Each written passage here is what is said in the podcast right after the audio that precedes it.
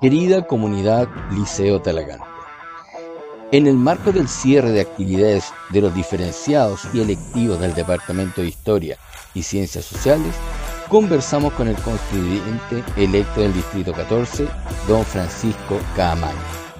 Los queremos invitar a escuchar en estos nuevos podcasts las inquietudes de nuestros estudiantes y nuestras estudiantes de terceros medios, electivos y diferenciados de ciencias sociales de nuestro liceo, en relación al proceso constituyente que se avecina.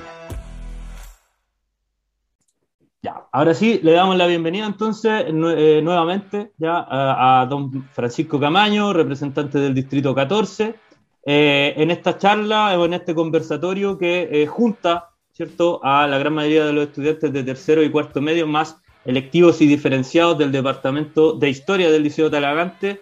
Eh, y nada, partamos entonces por aquella, aquella situación, ¿sí? Eh, ¿Qué te parece a ti eh, toda esta diversidad que se ha, que se ha planteado o que se ha formado más bien en, en, en, nuestra nueva posible constitución? O sea, en este nuevo proceso que comienza, entiendo, el 4 de julio, si no me equivoco. Hola, disculpa Sebastián, no te pude escuchar lo último. Bueno, voy a aprovechar de, presentarme. Mi nombre es Francisco Camaño, soy eh, uno de los constituyentes electos de manera independiente. Eh, participé de la lista del pueblo, que es una lista que se conformó a nivel nacional con el fin de poder eh, que los las independientes participáramos en este proceso de la Convención Constitucional, en donde sabíamos que estábamos con diferentes desventajas en comparación a los partidos políticos, partiendo por el tema del financiamiento, el trabajo territorial, eh, a su vez también eh, mencionar el tema de, los tiempos en la televisión. Eh, yo por mi parte fue un trabajo bastante arduo y bueno, volviendo la, devolviendo la pregunta, me gustaría saber qué me preguntó al final Sebastián, que no pude escuchar. No, no, primero partir hablando de toda esta diversidad de personas que, que, que, han logrado entrar, así como tú, ¿cierto? No viniendo quizás de la política más tradicional. ¿Y, y qué lectura tienes tú también sobre esa, esa situación? Eh, bueno, me parece eh, una gran derrota a la política tradicional, donde hubieron campañas financiadas con más de 100 millones de pesos.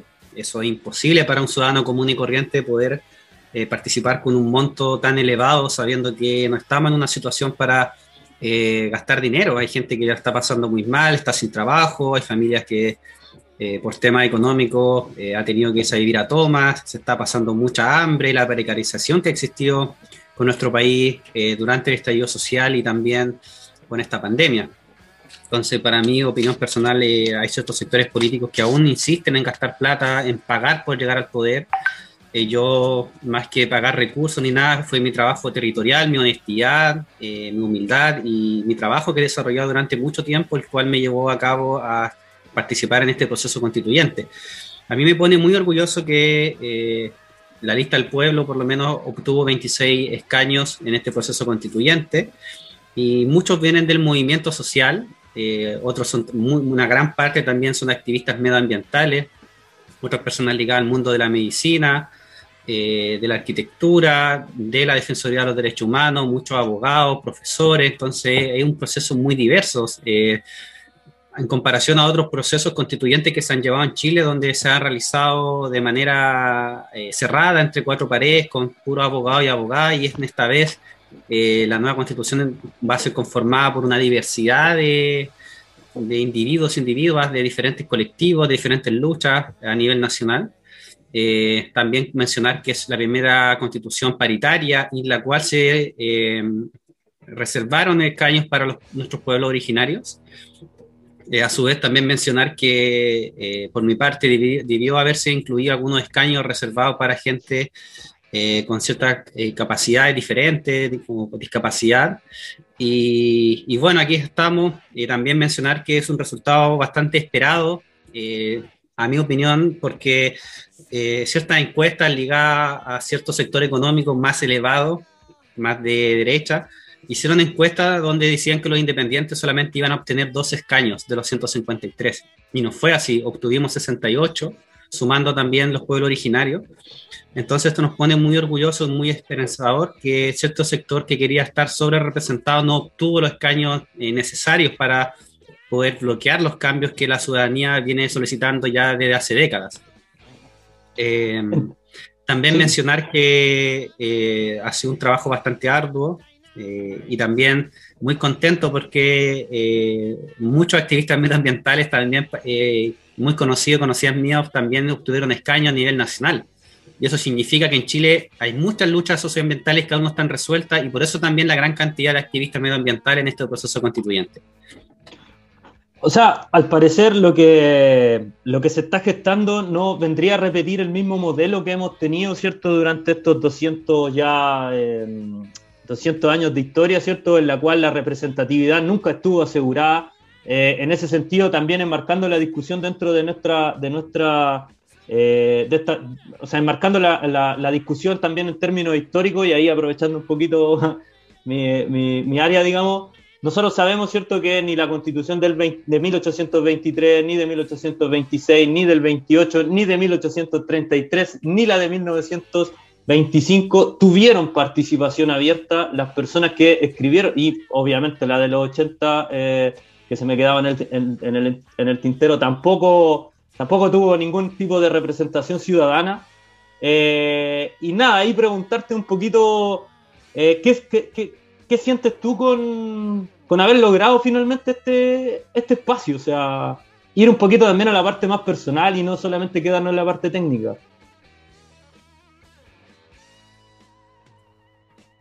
Eh, bueno, eh, bastante orgulloso, fue un logro que nosotros no esperábamos, eh, porque los números y esta matemática electoral no estaba a favor de, de nosotros y nosotros sabemos que para los independientes es muy difícil poder competir en estas condiciones.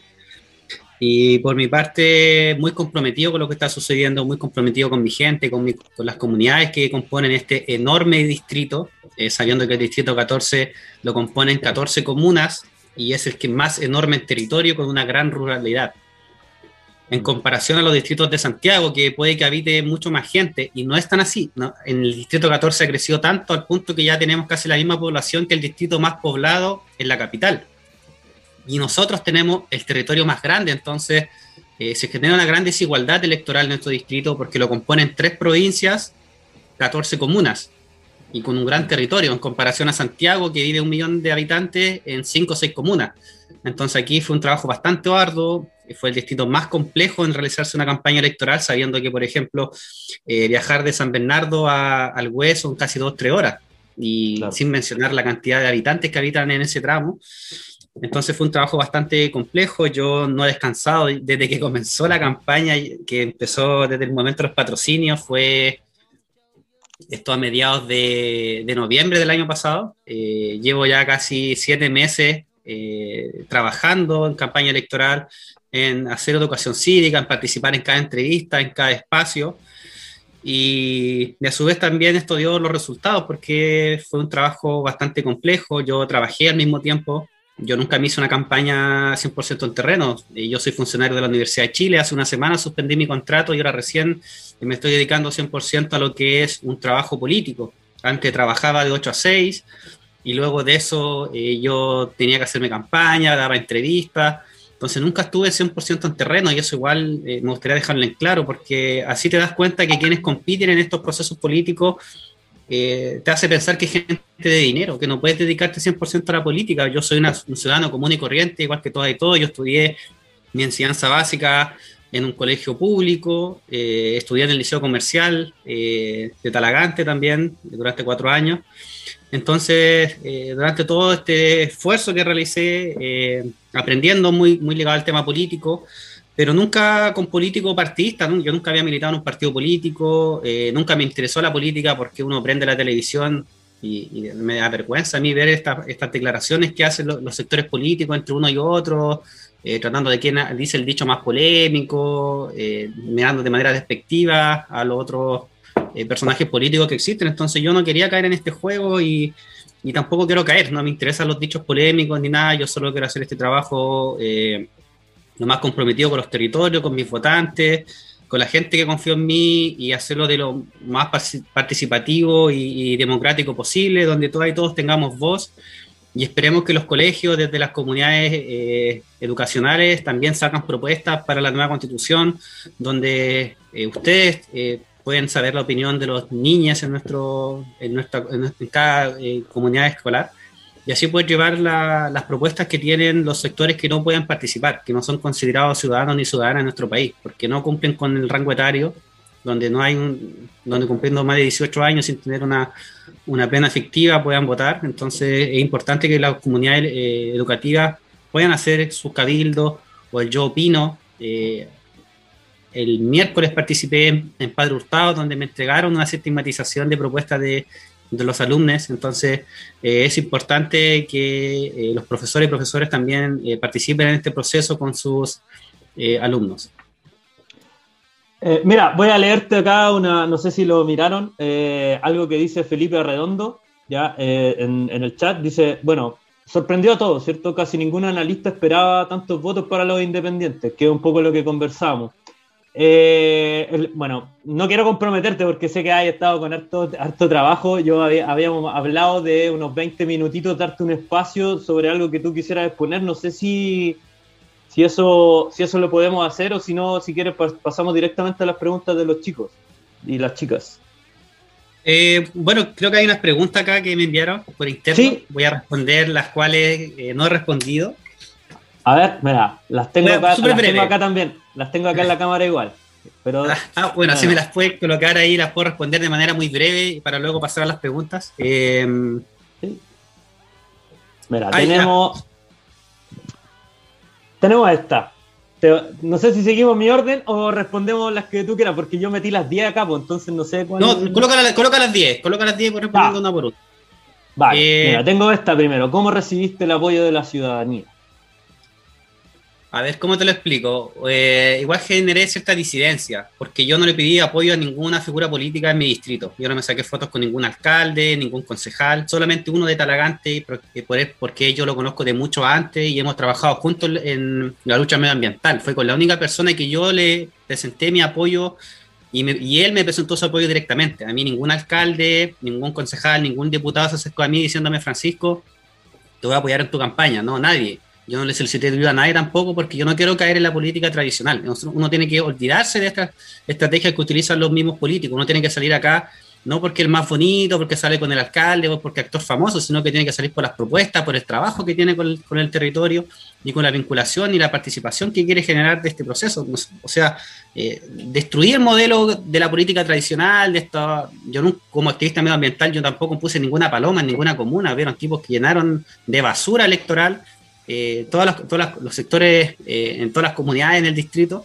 Entonces yo no caí en esas lógicas porque sería inconsecuente como activista medioambiental, eh, no sé, una campaña sucia, como se dice, donde no invertí plata porque no, no tengo plata en realidad, no soy una persona adinerada. entonces es complejo y hubo gente muy retractora, sobre todo de los partidos políticos, y mucha gente que no se siente identificada con ningún partido político me brindó su apoyo, sobre todo los movimientos sociales, eh, organizaciones de base, activistas medioambientales, organizaciones culturales, organizaciones políticas, movimientos no partidistas como el NOMA FP, movimientos de vivienda que me apoyaron, y ninguno con vinculación directa a los partidos políticos. Entonces, mucha gente está muy esperanzada y muy contenta que yo haya salido, que por fin un representante eh, de los movimientos sociales, un ciudadano común y corriente eh, pueda representar al pueblo que no confía en esta política tradicional.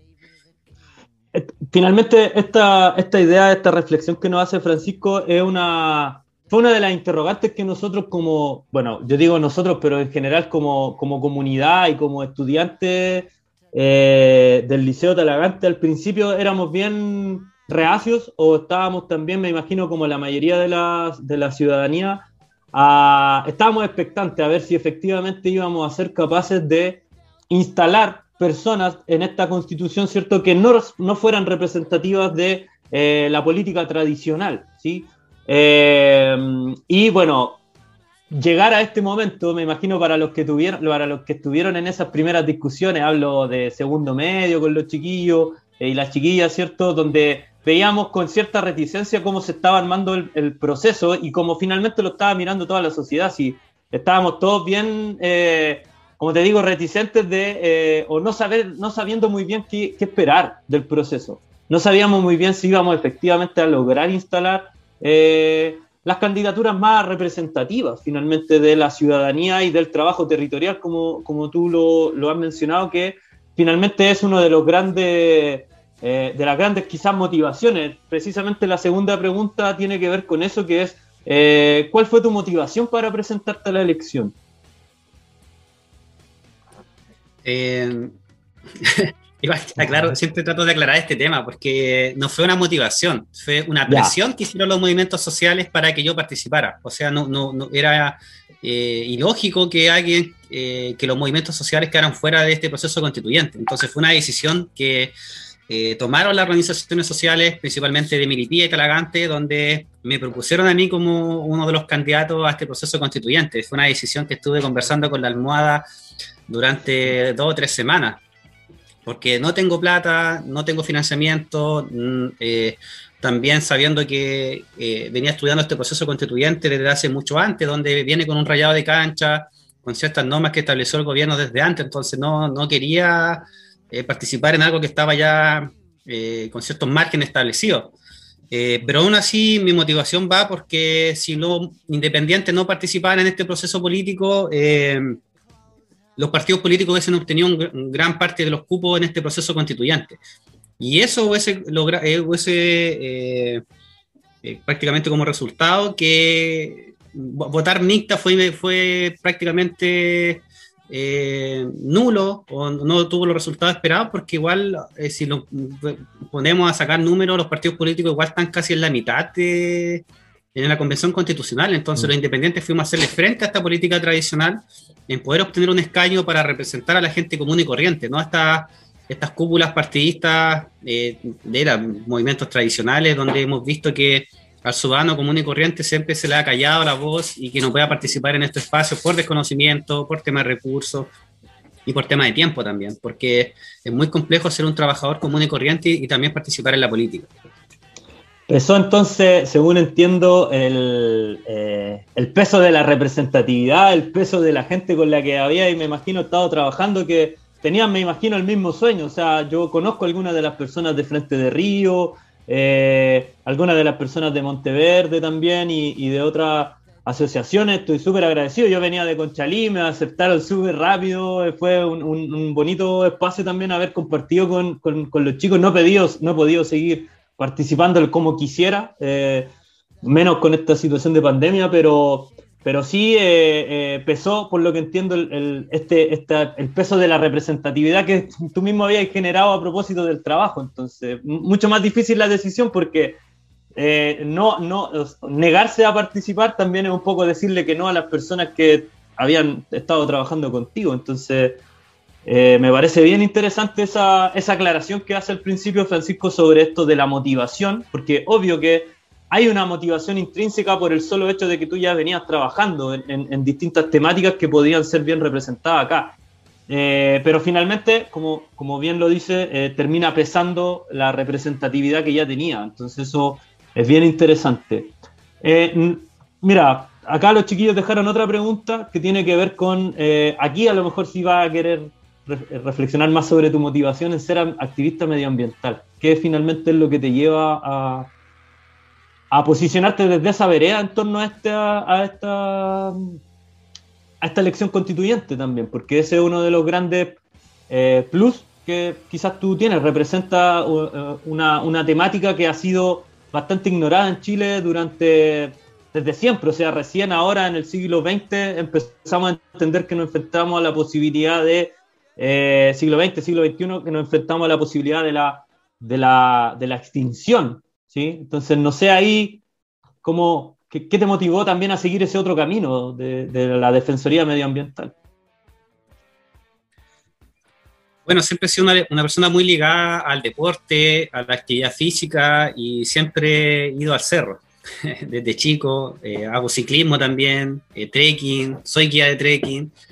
Eh, entonces, de parte siempre mi conexión con la naturaleza. Yo, por temas de ya que ya trabajo, obtuve mi dinero para ahorrado en realidad para irme de vacaciones, entonces me he dedicado a conocer Chile.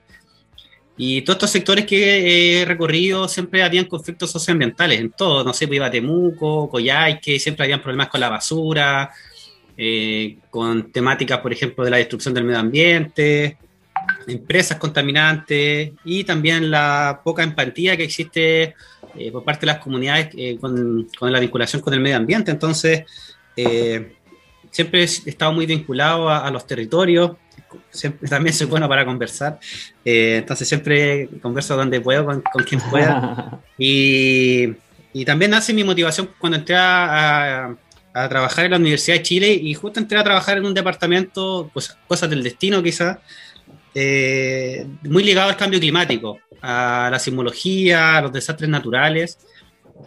Y una vez participé en una charla que hizo una investigadora de, este, de un proyecto que se llama eh, el Centro de Ciencia del Clima y la Resiliencia, eh, donde mostraron el informe de la mega sequía y en realidad fue muy desmotivador haber participado en esa charla porque no era nada esperanzador eh, la charla.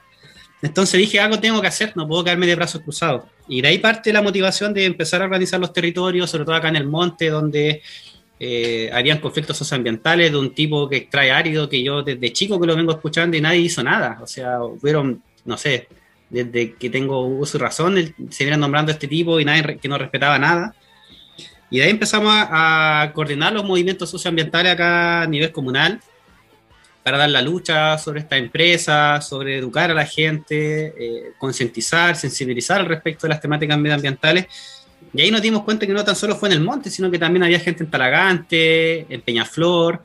Después salimos del distrito y va de la, de la provincia, después empezamos a hacer amistades en Melipilla, en San Pedro, en María Pinto y principal, yo siempre hablo de, María, de la provincia de Milipía y de Dragante, porque como yo nunca pensé ser, ser una figura política, eh, nunca tampoco me ligué mucho a San Bernardo, a, Paine, porque no conocía gente allá, porque tampoco eh, era, era mi fin, sino que mi fin siempre fue mi comuna y mi provincia, por lo menos.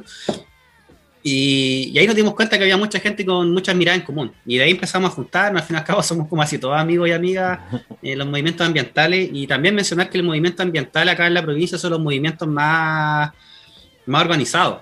No sé, no, mm. sé, yo he visto otros movimientos, por ejemplo, el NOMA FP, quizás los profesores, pero al momento de salir a las calles a manifestar, los movimientos ambientales llenaban las calles. Pues, inclusive gran parte de las movilizaciones que se hicieron durante el estallido social eran todas convocadas por los activistas medioambientales. Entonces eso también generó un, quiebre eh, contra la institucionalidad de, que realmente tenían que hacer algo acá en la provincia, en, cada comuna, y dio ciertos resultados, la declaración del humedal Mapocho, donde en, el río acá en la provincia de Talagante eh, fue declarado un, humedal urbano en su, casi en su totalidad, y en comparación a otras comunas que no, han logrado nada. Entonces, es una victoria, absolutamente. Sí, pues, y, una victoria. Entonces, eh, también mencionar que la temática medioambiental es una de las temáticas más complejas de poder abordar, porque aborda temas de sociología, eh, temas de química, biología, temas de historia, temas políticos, gubernamentales, de leyes. Entonces es muy complejo, aborda muchas temáticas y bueno, también sumándole temas de salud, de otros temas. Pero de ahí parte mi motivación de poder hacer algo, de hacer algo. Y, bueno, aquí ahora estoy aquí representante de los movimientos sociales. Dando cara ahora. Dando cara y, finalmente siguiendo el proceso. Sí. Eh, comentarle también a los chiquillos y también a, Francisco eh, un poco lo que, lo que yo como profe y lo que hemos conversado con, los chiquillos durante estos años que ya llevo haciéndole clases, que pareciera ser que ninguna ideología de aquí al futuro eh, tiene otra partida si no es los temas medioambientales y precisamente la complejidad que eso significa. O sea, nosotros estamos viendo el agotamiento de, eh, un modelo ideológico que, cierto, viene después de eh, la revolución industrial y a partir de eso en la actualidad estamos eh, los chiquillos no, confían en nadie en que no parta hablando primero del respeto a los recursos naturales como algo irrestricto. Entonces ese es un desafío también para la, clase política y para los nuevos políticos que están entrando al escenario. Porque uno de los grandes problemas que tenemos en Chile, como bien lo saben los chicos y chicas de, mm, donde hemos trabajado, ¿cierto? Eh, la, participación y la, y la representatividad eh, es el gran tema, es el gran desafío para todos los que, eh, o bien, como en tu caso, ingresan al mundo político en, durante este periodo. Nadie sabe si no, me imagino que ni tú sabes si te va a mantener después de la, de la, de la, de la constituyente, ¿cierto? Eh, si te va a mantener a lo mejor en el mundo político o no. Ahora, nada, eh, pasemos a otra pregunta a ver si es que yo creo que esta te, te, va, te va a gustar. ¿Qué sería lo que él, o en este caso tú, ¿cierto? ¿Qué sería lo que tú no aceptarías que entrara en la constitución o que lo negarías de plano? Si no permitirías eso. Eh, bueno, el actual modelo eh, constituyente o de esta institucionalidad que existe permite que los privados lucren con los derechos fundamentales. Eso debiera acabarse. Eso es lo que no se aceptaría. Más lucro en la educación. Eh, no estoy hablando que los privados no intervengan, pero la han dejado prácticamente libre al mercado que solucione el, tema de los derechos fundamentales. es que se mantenga este, este modelo privado del agua eh, en Chile somos el único que mantiene el agua privada, entonces esas son como las cosas que yo no, no aceptaría, en resumen, que no se le declaren los derechos a la naturaleza y que eso va a traer un cambio al modelo económico también en Chile y respondiendo también a otra pregunta que estaba más abajo. Dale. Entonces, eh, el hecho de que no, no se consideren los derechos a la naturaleza significa que vamos a seguir con este modelo que destruye la naturaleza, que en Chile es muy neocolonial, donde se utiliza mm. la naturaleza los cerros, las montañas, el suelo, el agua, la destrucción de estos... Eh, yo no le hablo de recursos, porque el tema de recursos lo deja muy mercantilizado. Se llama, eh, la palabra son bienes naturales en común. Ese es un término que hay que empezar a... Porque el agua es común para todas y todos, al igual que los cerros, que los ríos, que las montañas, que los glaciares, la naturaleza hizo en común todos estos espacios para todas y todos nosotros, pues, para la mm. recreación, para el acceso al agua, entonces, este modelo económico, eh, y son las cosas que yo dejaría, que no, me, no aceptaría que se, mantuviera, es que sigamos con este modelo económico que destruye los territorios, que permite que generen zonas de sacrificio, la contaminación del agua, la destrucción de los bosques, y que se le niegue el espacio a, a las comunidades a acceder a estos espacios. Por ejemplo, ahora que estamos en pandemia, todos queremos ir al cerro, ir a algún parque, eh, salir de nuestra rutina y, vemos que algunos sectores están siendo devastados, privados y, algunos están cerrados. Entonces, eh, yo creo que eh, también parte de nosotras y nosotros, pero más del gobierno, en cuidar estos espacios y que se generen normativas y leyes a favor de la preservación y el cuidado del medio ambiente, pero no tan solo por nosotras y nosotros, sino que además por los demás seres no humanos con los que habitamos diariamente, la abejita, el bicho, eh, los árboles, todos cumplen un rol importante en nuestro planeta.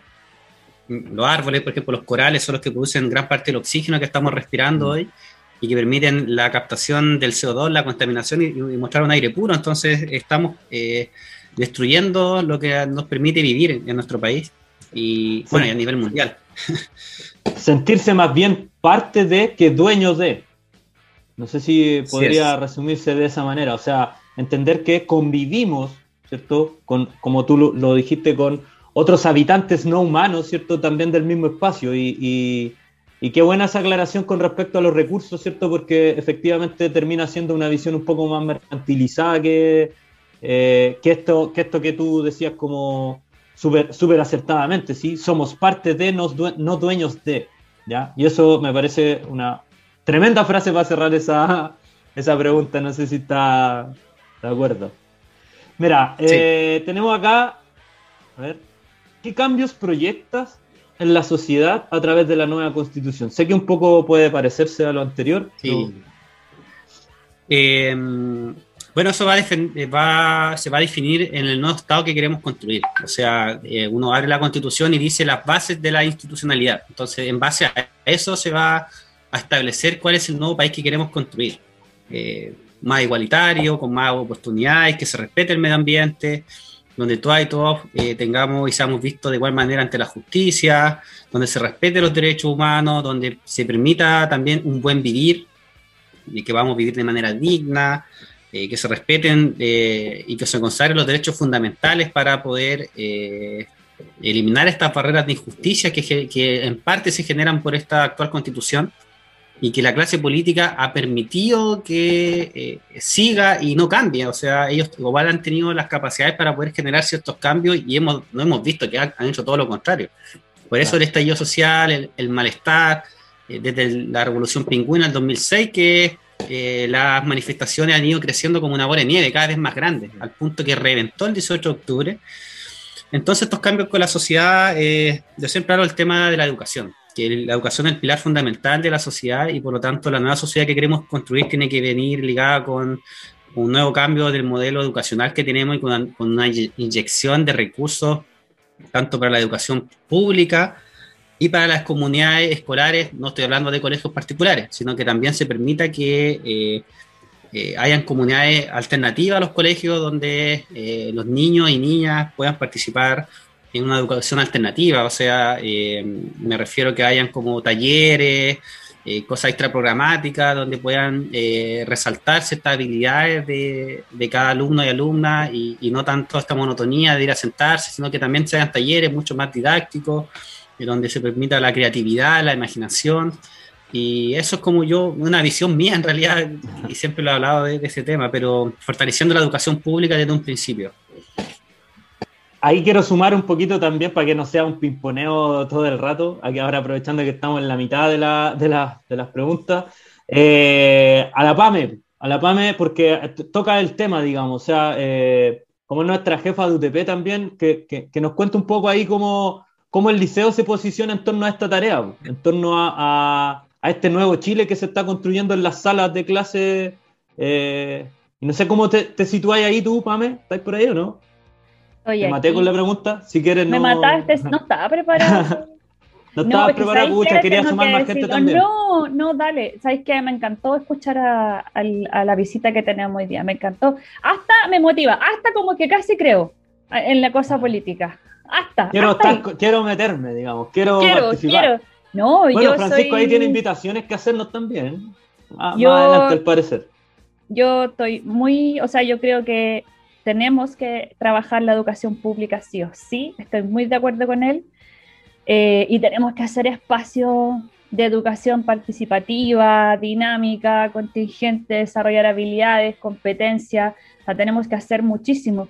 Eh, yo creo que nuestro colegio está aprendiendo, está aprendiendo a ser transversal, está aprendiendo a integrar, está aprendiendo a crecer, o sea, ya tener más horas de música y arte habla de que queremos hacer algo distinto. Eh, pero nos queda, nos queda mucho todavía por hacer, nos quedan muchos moldes por romper, mucho, mucho todavía. Y, yo te iba a preguntar a ti, ¿qué era? a Francisco le iba a preguntar dale, dale. respecto a educación en el tema de la constitución. A mí me parece cuando hablaste del tema de las aguas, yo pensaba y decía, oh, esto es una tarea titánica, titánica, porque el uso de las aguas es durísimo. Después pensaba yo educación, eh, otra batalla, y así no me entraba ni a salud, ni, o sea, te encargo todo lo que les viene y, y tratar de que, ¿cuántos son? ¿150 o no? 155.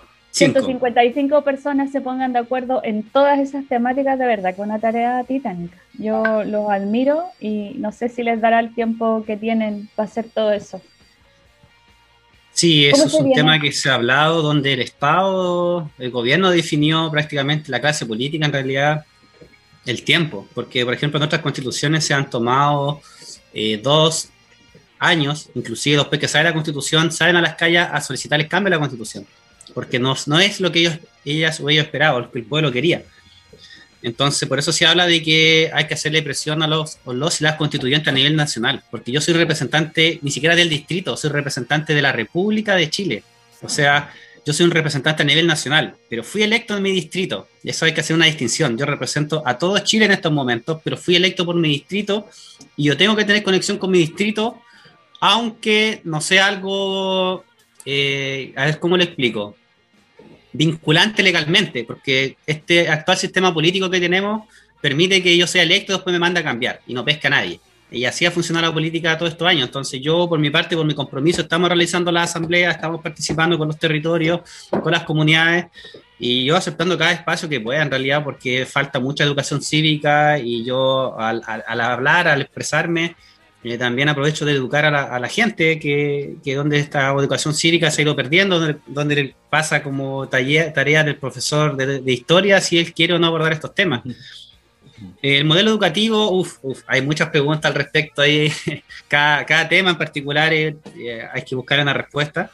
Eh, yo por mi parte hice un programa y también eh, participaron algunos profesores y profesoras eh, de mi comuna, de Talagante también, quizás no, no sé si estarán acá, yo creo que no, donde me ayudaron a hacer la propuesta, donde se habla de un modelo público de educación, donde la calidad de la educación pública es la misma que entrega el privado. Ahí hay como una, una cierta pelea cuando se habla de calidad, porque eso no sé, el actual sistema que está manipulado por gente como yo, que son ingenieros comerciales, eh, ven la calidad solamente con, con números, con estadística, con gestión.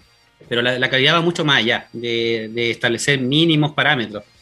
Eh, es una educación eh, inclusiva, gratuita, de calidad, no sexista, laica, decolonizadora, que es una palabra que a mí me gusta mucho, que permita una educación sexual inclusiva, donde se habla de ese tema también, donde permita generar valores, respeto hacia la comunidad, el medio ambiente, eh, donde se genere un, pensamiento crítico, eh, mejorar la habilidad y las competencias de cada alumno y alumna. Eh, pero a va a depender un tema, igual es como soñar en realidad lo que digo, y son propuestas que se han escuchado a nivel nacional. porque he leído paper, por ejemplo, de ciertos académicos, trabajo con Miguel Caro de la UNCE, que es un investigador de la educación pública, que él me ayudó también a hacer mi programa.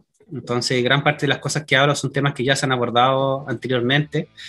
Y, vuelvo a repetir, eh, yo soy uno de 155 y esperemos que también la ciudadanía le hagan presión a los demás, porque yo soy un voto y hay que obtener 103 para hacer los cambios, no 104, para poder lograr los dos tercios. es el número mágico que se ha hablado. Sí, tienen una gran tarea. Yo de verdad no los envidio, pero me parece que es una oportunidad única y que hay que pelearla, ¿no? Aquí estaremos esperando después los resultados. Oye, me gustaría también, me gustaría, me gustaría abrir el espacio también a alguno de los chiquillos. Francisco, dejé al final todas las preguntas ahora ahí, eh, porque obviamente en honor al tiempo, yo sé que eh, eh, tiene una agenda súper apretada dentro de todo y anda corriendo para todos lados el pobre, pero dejé las preguntas ahí, pero también me gustaría darle la posibilidad a los chiquillos, a las chiquillas si quieren hacer alguna consulta en esta parte, algún comentario que quieran eh, transmitirle a, Francisco, los palos blancos, este es el momento en que aparezcan. ¿Ah? preparado ya. Este, este es el momento en el que deberían ser. Oye, ya, perdón, a cambiar de tema. En, en, el miércoles estuve con, habían 200 conectados en Padre Hurtado. y habían palos ah, blancos, porque habían, habían, alumnos con los profes, con el, con el padre al lado haciéndome preguntas. Era como que el papá hacía, hacía el traspaso de la pregunta a través del alumno. Ah, no, olvídate, aquí deben haber un montón de papás también escuchando, un montón de mamás, apoderados, apoderadas ahí también. Eh, algunos diciendo, ¿por qué Francisco Camaño y no otros? ¿Ya? Eh, bueno, aquí yo hago, me aprovecho de salvar, ya que están de, moda, de moda las la funas de los profes de historia. Eh, es principalmente porque es el más votado de nuestro distrito de la parte independiente. Yo no quería y nunca lo he hecho, ¿cierto? Eh, al igual que Francisco, ligarme a alguno de los partidos políticos presentes en la comuna y me parecía interesante y además también era con quien tenía el contacto más directo, digamos. Así que también va por ahí conseguir una persona, eh, el constituyente, con el poco tiempo que hay, que están teniendo y con, más encima que ya viene todo esto, empieza, ¿cierto? el próximo domingo, si no me equivoco y, nada, al parecer no salió ningún palo blanco. A ver, dice, yo le hice propaganda en el grupo de mi familia para que votaran por él. Dice, ¿quién es? Felipe. a ver, tenía ahí un fan, eh, un votante, ¿cierto? Un futuro votante. ¿Alguien más? No sé, los que participan siempre, la Sayel, la Lili, el Nico. Eh, perdón si no nombro a los demás, la Tamara, hay un montón de chiquillos. Dice, eh, Nicolás Bravo, cuál es eh, la esencia de la constitución del 80 que debe ser modificada por la, por la convención constituyente y si está a favor de un estado subsidiario. Mira, está en el chat la pregunta también por si la quieres leer. Sí, buena pregunta. Eh, bueno, hay que aclarar ahí que el Estado subsidiario en sí en el Estado no lo dice específicamente. Chile es un Estado subsidiario, sino que al hablar de las libertades, por ejemplo, la derecha siempre habla, no, es que tenemos que eh, eh, proteger estas libertades. Pero hablar de esas libertades en este sector político no habla de la libertad de nosotros como, como seres humanos, sino que habla de la libertad económica, habilidades de inversión, habilidades de interferir en el mercado. Esas son las libertades que defiende cierto sector político. más que las libertades, eh, son las garantías que nos tiene que entregar el Estado. Entonces, al hablar de este eh, Estado subsidiario, esto tiene que venir de la, mano con esta nueva institucionalidad que queremos construir, esta base de la institucionalidad. Y eh, yo no estoy a favor del Estado subsidiario. Sí, en, quizá en algunos temas donde el Estado sí debiera subsidiar, por ejemplo, a las organizaciones sociales, a las juntas de vecinos, a las municipalidades que permita que genere una inyección de recursos, pero no a los privados. Entonces, cuando salen de un Estado subsidiario, en Chile está el, subsidio estatal hacia los organismos públicos, organizaciones sociales, y está el subsidio directamente a la empresa. Por ejemplo, yo no estoy de acuerdo a que el Estado financie o siga financiando el modelo forestal, las comisiones de riego, porque hemos visto que aquí dicen, meten al, agricultor pequeño con... Eh, eh, mezclado en el mismo saco con el agroexportador o el gran exportador. Entonces, hay que hacer ciertas diferenciaciones donde eh, si se va a generar un estado de subsidio que sea a la pequeña y mediana empresa, no a los grandes exportadores y grandes empresarios de nuestro país. Entonces, al beneficiarlo a todos con esta igualdad, eh, a todos les toca por igual, pero hay otros que tienen mucho, igual siguen tocando, entonces eso ya se tiene que eliminar. Y la esencia de la constitución del 80 bueno, fue creada hace 40 años. La sociedad ha ido variando. Eh, también fue muy eclesiástica, hubieron gente muy ligada a esta universidad, muy católica. Entonces ellos plasmaron sus ideas, no es que le hayan preguntado a todas y todos nosotros qué es lo que queremos para nuestro país, sino que eh, el Estado, eh, bueno, perdón, quienes participaron en ese proceso constituyente establecieron qué es lo que querían para Chile, sin preguntarle a nadie, sino que se juntó esta oligarquía política, los más millonarios, con los políticos que siempre han participado en la política, eh, y no tan solo en este proceso del 1980, sino que vienen desde mucho antes. Estos apellidos que se vienen repitiendo definieron qué es lo que querían para Chile, pero sin preguntarle a nadie. Entonces ellos establecieron lo mejor para Chile eh, entre cuatro paredes. Entonces esa es la diferencia que tiene hoy en Chile. No, y lo peor es que no se vienen repitiendo solo hace, no se vienen repitiendo solo hace 200 años, se vienen repitiendo hace 300, 400 años los mismos apellidos, desde la etapa, como tú decías, colonial eh, que vienen, ¿cierto?, las mismas lógicas de poder, los mismos cueteos ahí eh, repartidos, ¿cierto?, no solamente en Chile, sino que a nivel sudamericano uno incluso podría decirlo. Eh, tengo otra pregunta acá que va saliendo de José. Bueno, Nicolás Bravo dice gracias por la respuesta. Y también José dice, pregunta sobre el rol de las pymes. ¿Qué, qué, cuál es el rol que tú le ves a las pymes en la sociedad eh, dentro de esta mirada posiblemente constituyente. Bueno, esto ya son eh, miradas fuera de la constitución, pero igual mm. las tengo preparadas. ah, bien, bien. Eh, bueno, en Chile las pymes generan el 60 al 80% del empleo en nuestro país, por lo tanto son la fuente de empleo más grande a nivel nacional y estas tienen que ser fortalecidas por el Estado. Vuelvo a repetir, acá la actual constitución mete a todos en el mismo saco, sabiendo que el que gana menos y el que gana más, todos reciben el mismo subsidio. Y no debería ser así, debería ser más equitativo. El que, más, el que menos tiene debería recibir más, sobre todo en las empresas, eh, donde tienen que eh, tener beneficios tributarios las pymes. Acá hay beneficios tributarios para todos igual. Entonces, el mismo beneficio tributario que recibe la pyme, el mismo beneficio tributario que recibe la gran empresa. Y no debe ser así. La, la, pyme tiene que estar por sobre las grandes empresas, porque ellas son la fuente de trabajo laboral. Eh, donde prácticamente nosotros queremos emprender, queremos crear nuestra empresa el Estado tiene que entregarnos ciertas herramientas para poder eh, ser más independiente. Eh, entonces, eh, el Estado, a través del Banco Central, a través de nueva política económica, tiene que poner a las pymes por sobre cualquier, sobre las grandes empresas. Y no lo que está sucediendo al contrario, que donde las grandes empresas en este momento tienen el control del mercado y no dejan espacio para las pymes.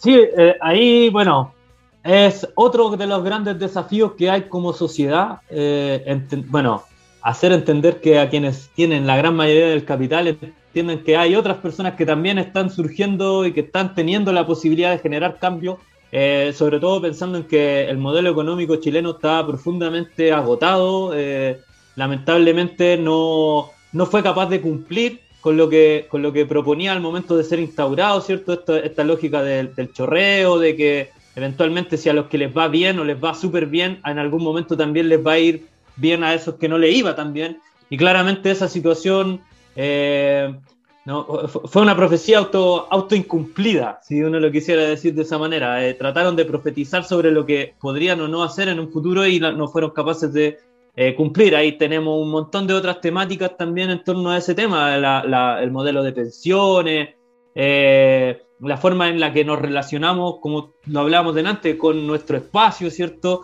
Y aquí también aparece otra pregunta de, de los chicos. Dice, ¿y los animalitos? ¿Ah? Yo vi que firmó un, documento donde se comprometía a incluirlo igual. ¿Viene el, el emplace ciudadano ahí también? Sí, me han hecho ¿Ah? seguimiento. Sí, firmé dos compromisos. Firmé un compromiso llamado eh, Animales en la nueva constitución y un otro compromiso con los animales también que es de vegetarianos hoy. Yo también eh, voy dejando la carne de consumir. Sí, no, no son muebles. Oye, qué informar a la mm. persona, Dios mío. el alumno ahí, felicitaciones. Eh, sí, firmé los dos compromisos. El no son muebles de vegetarianos hoy. Eh, sí, firmé donde los animales tienen que ser declarados como seres sintientes. Y esto permite que la nueva legislación que queremos construir garantice ciertas leyes para la protección animal, para reducir el maltrato animal, pero también el, tema de los animales, por ejemplo, la mirada que propusieron en este compromiso va por el tema de la alimentación que tenemos hoy en día, donde eh, tenemos que pensar que eh, consumimos mucha carne y que esa carne proviene de seres eh, de animales en realidad, que en las condiciones donde están hoy en día no es muy grato, los tienen encerrados, no están en el aire libre, son mercancía en realidad, no son seres vivos, así lo ve en esta empresa, entonces ese compromiso va por ahí. Oye, prendieron acá. prendieron aquí los chiquillos en el chat. Al parecer, bueno, nos vamos dando cuenta que no son los temas políticos los que los mueven más, como hablábamos, sino que tienen que ver más con. Eh, bueno, no quiero ser prejuicioso tampoco, ¿ah? de seguro que debe haber aquí gente a la que igual le interesa el tema político. Voy a. No sé cuántas preguntitas más nos quiere responder. No sé si quiere elegir alguna de las que está ahí o sigo con alguna otra del chat.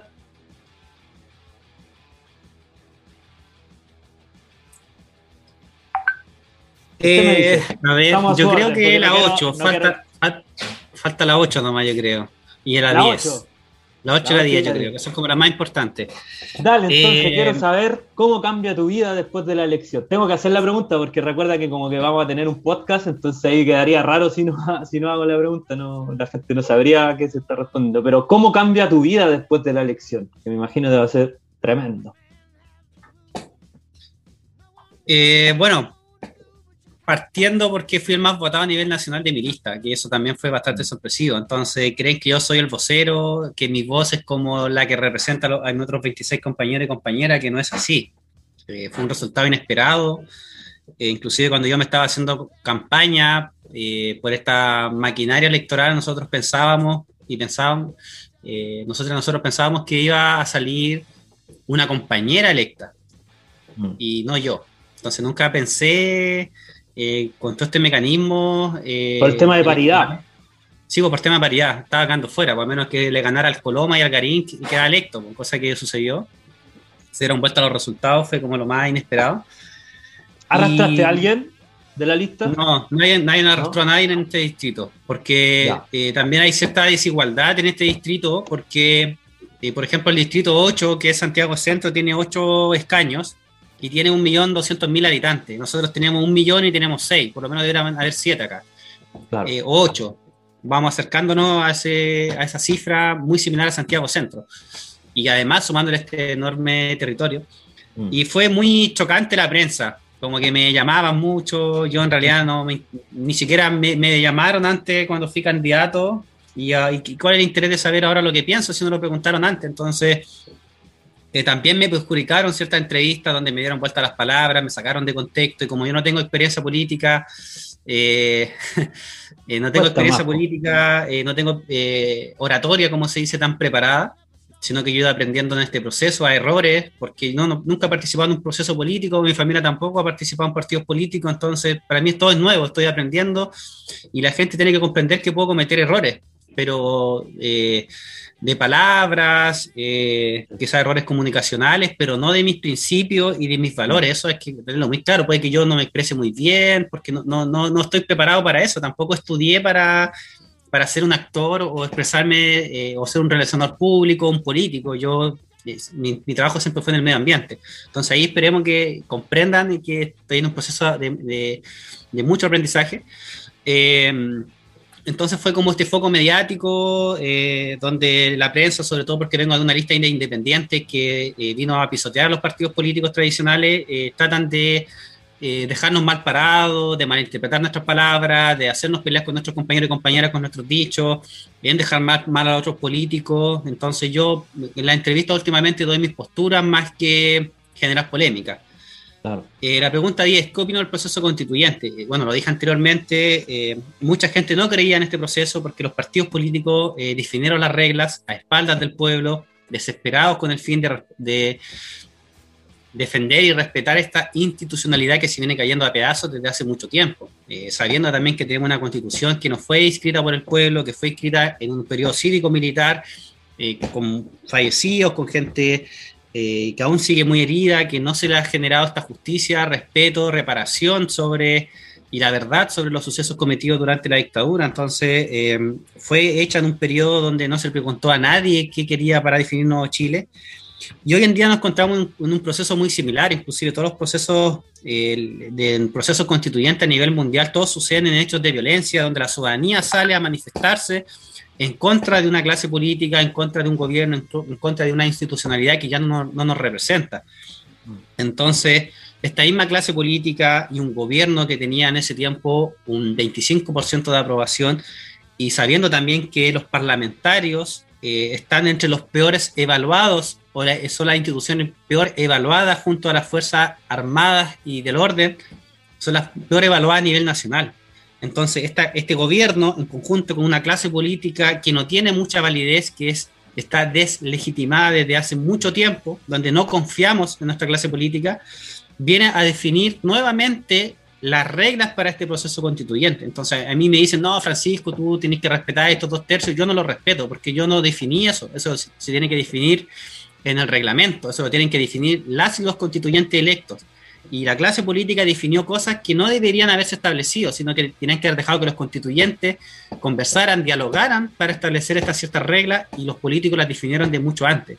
Entonces, para mí fue un proceso bastante, desde que salió ahí, está, a las 4 de la mañana salieron ahí como mm. de forma extraordinaria. Qué poco serio además, qué poco serio además estar decidiendo el cambio eh, más trascendental en la historia de nuestro país a las 2 de la mañana sin haber descansado. Eh, da, una súper mala señal, da una súper mala señal y además que, como bien dices tú, eh, se dio pie a hacer un rayado previo de la cancha que, que, no es... Bueno, ahí pueden estar algunos de acuerdo, ¿no? Yo en mi rol de profesor voy a tratar de quedar ahí como medio, medio, medio de color amarillo, Pero en general, claro, están poniendo reglas sobre algo que eh, tendrían que acordar las personas que fueron electas para poner las nuevas reglas. Entonces queda como medio extraño. Oye, para cerrar, por, por, por, por tema de tiempo, obviamente, voy a leer la pregunta. Eh, te quiero ahí aprovechar un poquito del tiempo de Francisco para que no quede la María Ignacia Úbeda, así como no pescaron mi, mi pregunta. Eh, y con esto creo que también podemos englobar quizá hacia un cierre. y bueno, también eh, respaldar aquella idea, no, tienes totalmente permitido equivocarte. ¿sí? Eh, eh, o sea, no es porque te, dé yo un permiso, sino que en, un sentido general, son, son gente, la, mayoría de los independientes que se ha ido sumando tienen obviamente todo el derecho a ir cometiendo los errores que corresponda, porque están partiendo en este, en este escenario que es difícil, que hay que romper un montón de estructuras que son tradicionales y que sabemos son desde siglos. ¿ya? Así que María Ignacia, voy a leer tu pregunta para que la responda Francisco y nadie sienta que eh, no, no, se, no fue respondido. Dice, ¿qué se podría hacer para erradicar las zonas de sacrificio en Chile que afectan especialmente a las comunidades? Tenemos el caso de Quintero, Petorca, ¿cierto? Y, me imagino que tú manejas mucho más, mucho más ejemplos. Bueno, el sistema económico permite que Chile sea una zona de sacrificio. Por eso, mm. eh, repito lo que dije anteriormente, que por eso la gran cantidad de activistas medioambientales en el proceso constituyente. Por algo salieron como 24 y cada uno y cada activista medioambiental en cada distrito. Entonces significa que en todos los distritos a nivel nacional existen zonas de sacrificio. Por eso la enorme cantidad de representación de, de convencionales constituyentes en este, en este nuevo proceso, en esta nueva Carta Magna. Eh, ¿Qué se debe hacer? Eh, bueno, partiendo por garantizar los derechos de la naturaleza, eh, cambiar esta lógica que dice que vivir en un medio ambiente libre de contaminación. No vivimos en un ambiente libre de contaminación. Mm. Tenemos que vivir en un medio ambiente sano y que esté ecológicamente equilibrado, donde los ecosistemas puedan ser protegidos, donde nuestra calidad de vida eh, permita una mejora en la calidad del aire que respiramos, en la calidad del agua, nuestras áreas verdes, en nuestros espacios de recreación, de esparcimiento. Entonces, eh, el medio ambiente aborda muchos temas, no tan solo el arbolito, ni el pasto, ni la agüita, sino que aborda temas esenciales también como la salud, como nuestra salud mental, nuestra salud física, eh, la nueva planificación territorial que se va a desarrollar y también eh, esta nueva estructura de cómo vamos a empezar a construir o a reconstruir las ciudades en las cuales nosotros vamos a habitar. Mm. Entonces aquí tiene que ir un aumento en la normativa legal, pero la nueva constitución hay que aclarar, no va a solucionar todas y todos los problemas, porque después de esto eh, viene un proceso de elección de parlamentarios, inclusive viene ahora como en cuatro o cinco meses más, entonces este proceso constituyente tiene que ir acompañado con nuevos parlamentarios, y si me preguntan a mí qué debiera suceder, renovación total a la clase política. El que ya salió electo, que no se vuelva a repetir porque queremos nuevos rostros. Entonces, como salieron nuevos rostros en el proceso constituyente, se tiene que realizar una, una real renovación de los senadores, de los diputados, de los cores. Y por eso es importante que la ciudadanía vaya a votar. Vimos el caso de la Karina Oliva, donde todos estaban reclamando por las redes sociales, pero lamentablemente fue a votar un 20% al padrón. Mm. Entonces esperemos que en estas nuevas elecciones dicen, no, yo, yo no voto porque no confío en este proceso, o no confío en los políticos y políticas. Pero lamentablemente, si usted no va a votar, decide su vecino, y quizás a su vecino le gusten eh, la gente más liberal, que quiere defender el modelo. ya, ya, oye, por favor, el Felipe se pone desordenado por los comentarios. Entonces. Bueno, eh, eh, hemos visto esa realidad igual, del tema de no sabemos, ahí algunos dicen que fue un error, claramente intentaron despertar un voto a través de esa persona y lamentablemente lo terminó viendo otra gente que no, no entendía nada de quién era Naya Fácil, pero bueno, más allá de, ese error particular, igual votó el 20%, o sea, no creo, sería súper eh, corto de vista, digamos, decir que fue solamente por eso, algo pasa y algo que viene, como tú decías, con el tema de la participación. Oye, eh, Oye, para ir cerrando. Dale, sí, dale, Ya. Eh, mira, en comparación a, a, los niños, niñas y alumnos del liceo que hubieron allá en, en Padre Hurtado eh, hablaron muchos niños y niñas disidentes. Me preguntaron al respecto de cómo este proceso constituyente va a abordar a quienes no se sienten representados por esta normalidad que está establecida en esta, nueva, en esta constitución. Porque volvemos a decir que esta constitución aborda la familia, la familia heteronormada, como que no existen otro tipo de sociedades, de comunidades en esta nueva constitución, en esta actual constitución. Entonces, esta nueva constitución tiene que considerar la múltiple y la enorme eh, variedad o eh, diversidad que existe en nuestro país, que ha ido variando desde hace 40 años, donde quienes establecieron las normas institucionales para nuestro país eran muy conservadores, muy ligados a la Iglesia Católica. Hoy en día hemos visto que, al igual que los carabineros, que esta clase política, que el gobierno de la clase política también ha sido muy cuestionada por los hechos que han sucedido a lo largo de la historia. Y hoy en día la sociedad ha sido muy diversa.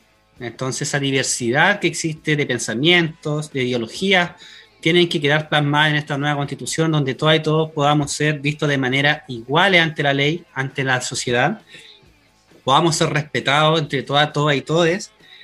Y esperemos que este nuevo proceso, proceso constituyente establezca los derechos fundamentales que van a establecer el nuevo Chile que se va a regir durante los próximos 20, 30, 40 años y quizás si la constitución sale mala hay que salir nuevamente a las calles, pero yo hago un llamado a presionar a los demás constituyentes eh, electos y electas, eh, a su vez también informarse. Eh, lamentablemente, mientras no cambie este actual sistema, la única manera que nosotros nos podemos manifestar es en las calles, en las redes sociales y en el voto. No hay otra instancia. No es que nosotros vamos y, entreguemos una carta a la autoridad y diciéndole usted hace mal su trabajo, es la Valeria la botar a la basura. No, nosotros queremos que eso quede plasmado y que quede registrado y que y tenga incidencia en la toma de decisiones locales, eh, de los gobiernos locales, eh, regionales, provinciales, nacionales. Y eso queremos avanzar, donde la ciudadanía tenga más espacio, tengamos cierto vínculo y donde nuestra voz sea escuchada por primera vez. Porque nos juntamos y nos venimos reuniendo desde el estallido social, donde salimos a desbordar las calles, manifestando en contra de este gobierno, de esta clase política, de esta institucionalidad que ya no nos representa. Y esperemos que la gente se sienta parte y yo hago una invitación a que me hagan llegar sus propuestas y que a los profesores hagan cabildos con los alumnos y alumnas. Estamos en eso. Eh, agradecerte, mira, proponer un ejercicio así rapidito nomás para los chiquillos, mensajes de apoyo a Francisco ahí para que se vaya con hartas ganas, con harta motivación. Eh, un gusto para mí, eh, muchas gracias por haber aceptado la invitación. muchas gracias también a todos los que participaron, a todas las que participaron. Eh, Felipe dice ahí, grande, soy su fan. Eso, vayan tirando mensajes de apoyo. Me sumo, me sumo Seba como fans. Me encantó escucharlo, de verdad. Muy, muy sólido, coherente, casi. Ah, no, sí, motivante, motiva, motiva. Voy a ser muy Barça aquí, eh, voy a dejarle las puertas abiertas del liceo para cuando quiera, ¿cierto? Eh, para cuando, ojalá en algún momento podamos hacer quizá un conversatorio también con otras posturas de la comuna, eh, algo más transversal, ¿cierto? Donde también todos puedan sentirse representados, donde las distintas voces puedan también aparecer. Yo creo que... ahí le pone Francisco, debate, debate, exactamente. Nada, siempre, eh, amigo, las puertas abiertas, al menos de mi sala de clase. no voy a abrir las del liceo porque ahí voy a preguntar después mejor. Pero nada, muchas, muchas gracias por tu, tu palabra, eh, también por darle el, sentido a los chiquillos y a las chiquillas de que se puede. O sea, básicamente en algún momento, como tú bien lo dijiste durante la conversación, hay que tomar la decisión de decidir participar, de decidir salir del espacio, de, nuestro, de nuestra conformidad, de nuestro eh, status quo, ¿cierto? De ir a buscar los cambios que creemos que eh, son necesarios más allá de cómo tengan que lograrse esos cambios, lo importante es que ojalá el resultado final sea un resultado representativo, diverso, y que finalmente da lo mismo lo que salga de ese caos, pero que sea un caos que represente ojalá a la mayoría de las personas que habitamos este, este espacio. Así que yo no sé si alguno de los chiquillos quiere, o alguna de las chiquillas quiere decir algo más, y si no, nada. Le damos, le damos las gracias y cordialmente invitado para cualquier instancia que podamos tener más adelante, don Francisco. Eh, muchas gracias por la invitación y bueno, esperemos que la agenda me dé porque una vez que empiece a sesionar no sé cuáles van a ser mis tiempos. Así que... Te vamos a ir a ver allá, te vamos a ir a ver donde esté funcionando, cuando se pueda. Sí, bueno, hacer presión en realidad, eh, no hay que soltar las calles, porque no hablo de manifestarse, sino que mm. en el caso que las cosas no se estén dando como uno espera, eh, porque vuelvo a repetir, yo soy uno de 155 y quizás algunos salieron electos y dicen, no, yo voy por una salud de calidad gratuita, yo voy por el, derecho a la, a la educación, no, vamos a garantizar el derecho humano al agua. Y después vemos que están votando en contra de lo que hicieron en su campaña, hay que ir a funárselo, hay que ir a tomarse la convención. Ese es mi llamado. Hay que hacerle ver las promesas que dieron, digamos. Cobrar la palabra. No, no, no, exactamente, tomar la palabra. Oye, nada, muchas gracias a todos y a todas por haber participado de este espacio. Eh, recuerden que lo van a poder seguir escuchando a través de nuestro Spotify en Liceo Talagante, ¿cierto? En, eh, perdón, a través de nuestro podcast en la cuenta de Spotify del Liceo Talagante. La vamos a estar compartiendo también ahí con ayuda del equipo de redes del liceo. Y bueno, muchas gracias a todos, a todas. Que tengan una excelente tarde, llovida, ojalá con eh, ojalá con sopaipillas pasadas dirán algunos. Y nada, cariños para, todos, para todas. Pame, no sé si algunas palabras al cierre. Nada, que es súper contenta, me pareció. Extrañé a mis estudiantes sí que hablaran, pero porque ellos son muy pensantes. El Felipe, sí. con mayo está pidiendo aquí, ¿eh? con mayo, ya. Con esa palabra, entonces, con esa gran frase, nos despedimos. Un manjar. con manjar son maravillosas, ¿eh? todo un descubrimiento las sopaipillas con manjar. Otro día nos vamos otro día nos vamos a juntar a hablar de, también de todas esas experiencias. Mejor calzones rotos, dicen. Ya, Chicos, Ya chicas, un abrazo, muchas gracias. Chao, Vayan a almorzar. Nos encontramos en una próxima oportunidad. Chao, chao a todos. Chao, gracias. Chao. Gracias. Chao. Chao.